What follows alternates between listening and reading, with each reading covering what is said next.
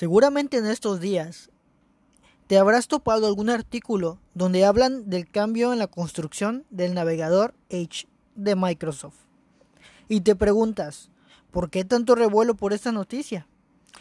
Bueno, en este podcast te enterarás de por qué este cambio es tan sorprendente para muchos. Primero te contaré la importancia que tiene el navegador web en nuestras vidas, aunque supongo que ya te habrás dado cuenta. El navegador web es posiblemente el software que más usamos todos los días, pues es el encargado de interpretar la información de los distintos archivos y sitios de Internet para que puedan ser visualizados. Además, permite visitar páginas web y hacer actividades en ellas, es decir, enlazar un sitio con otro, imprimir, enviar y recibir correo, entre otras funcionalidades más. El seguimiento de enlaces de una página a otra, ubicada en cualquier computadora conectada a Internet, se llama navegación y por eso este software recibe ese nombre. Hacia mediados de 1995, la World Wide Web comenzaba a ganar notoriedad pública. Netscape Navigator era el estándar de navegación web, pues su competencia consistía en un puñado de navegadores desarrollados en campus universitarios, como Mosaic y Lynx. Microsoft no tuvo más remedio que reconocer el éxito de Netscape y del potencial de la web, pues el propio Bill Gates había afirmado que la web no tendría futuro. Así fue como Microsoft compró licencias de Mosaic para crear la primera versión de Internet Explorer, versión 1.0 la cual se lanzó como parte del paquete de extensión Windows 95 en agosto de 1995. Tres meses más tarde lanzaría Internet Explorer 2.0 y la carrera por el control de la navegación web comenzó. Nuevas versiones de Netscape e Internet Explorer fueron liberadas a un ritmo acelerado en los años inmediatos.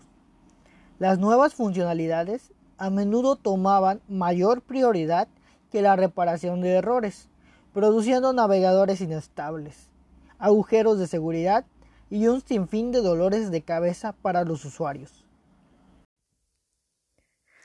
Microsoft contaba con dos fuertes ventajas en la guerra de navegadores. Una era simplemente la disponibilidad de recursos.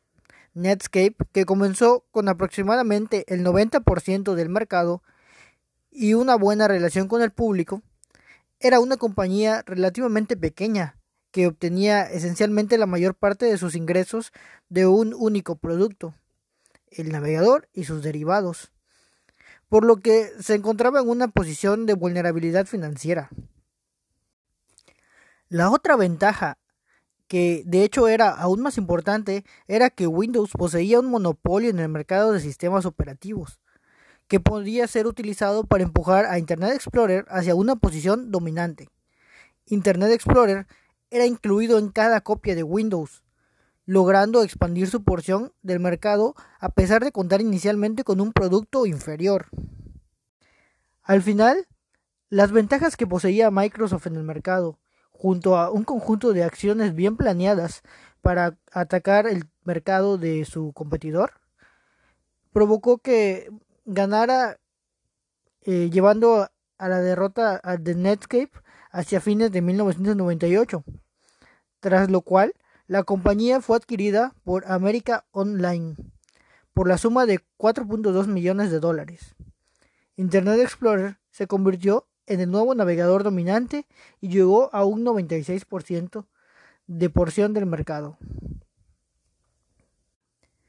más que lo que Netscape nunca pudo lograr. En 1998, los desarrolladores de Netscape liberaron el código de Navigator, rebautizándolo Mozilla. Mozilla fue finalmente reescrito por completo y mejorado en numerosas formas. En 2002, Mozilla alcanzó su versión 1.0 y se ha vuelto muy popular en la comunidad de código abierto. Varios productos derivados han sido creados, incluyendo el mismo navegador liviano de Mozilla llamado Firefox. La guerra de los navegadores terminó cuando Internet Explorer dejó de tener una competencia seria en el mercado. El resto de navegadores simplemente ya no podían competir. Ya no existía verdadera competencia en el mercado para él. Esto también trajo malas noticias para los usuarios, pues las rápidas innovaciones que se estaban generando durante esta guerra eh, dejó de suceder y las versiones de Internet Explorer dejaron de seguir avanzando.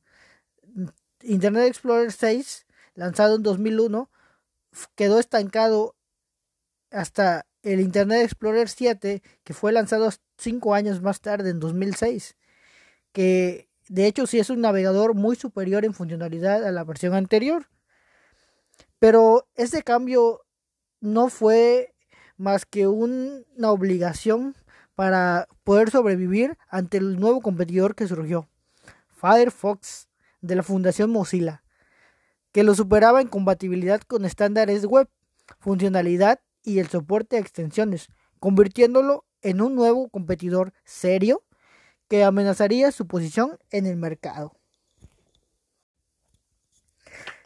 La batalla actual de los navegadores se libra entre los cinco navegadores principales, Internet Explorer, Mozilla Firefox, Chrome, Safari y Opera.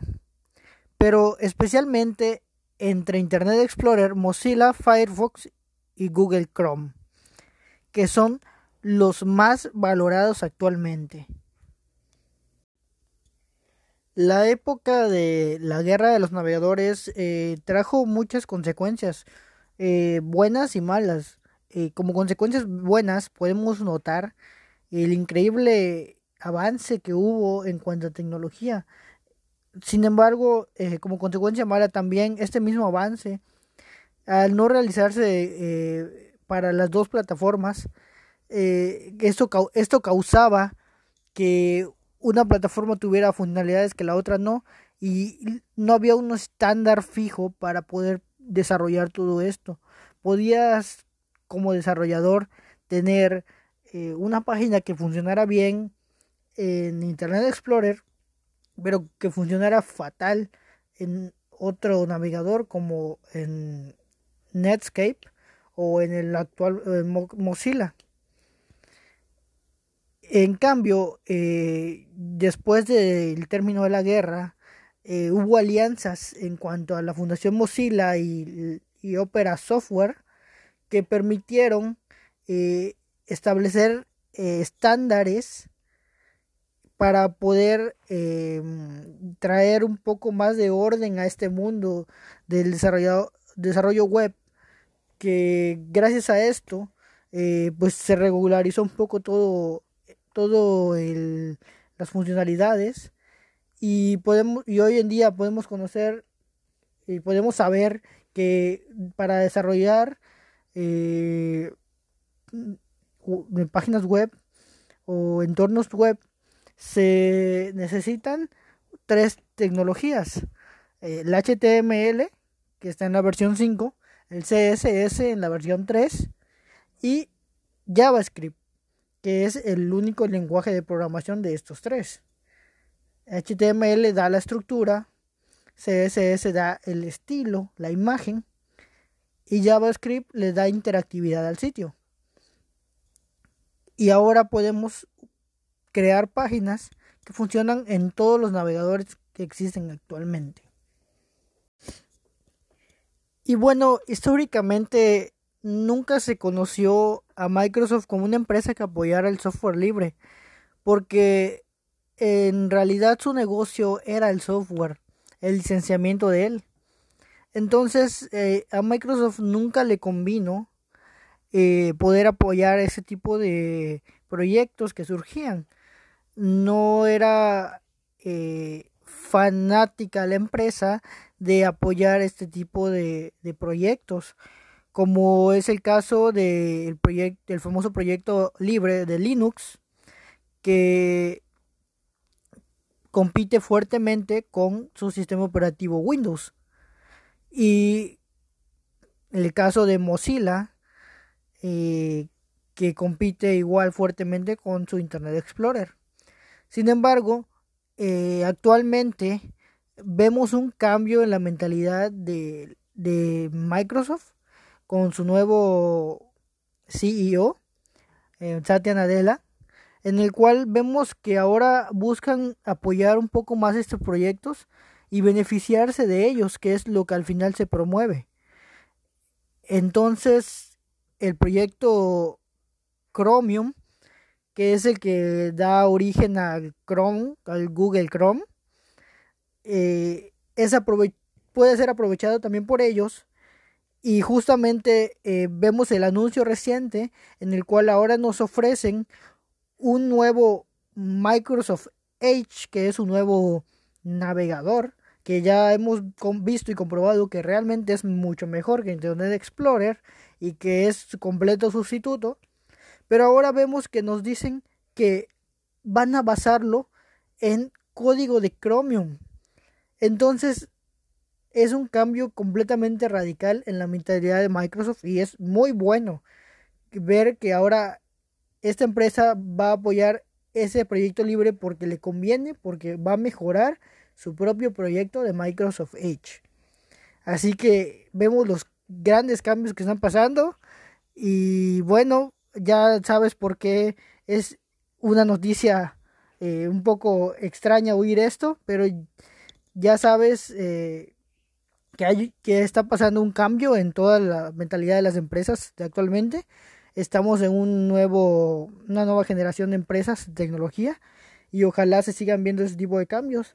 Eh, pues es todo.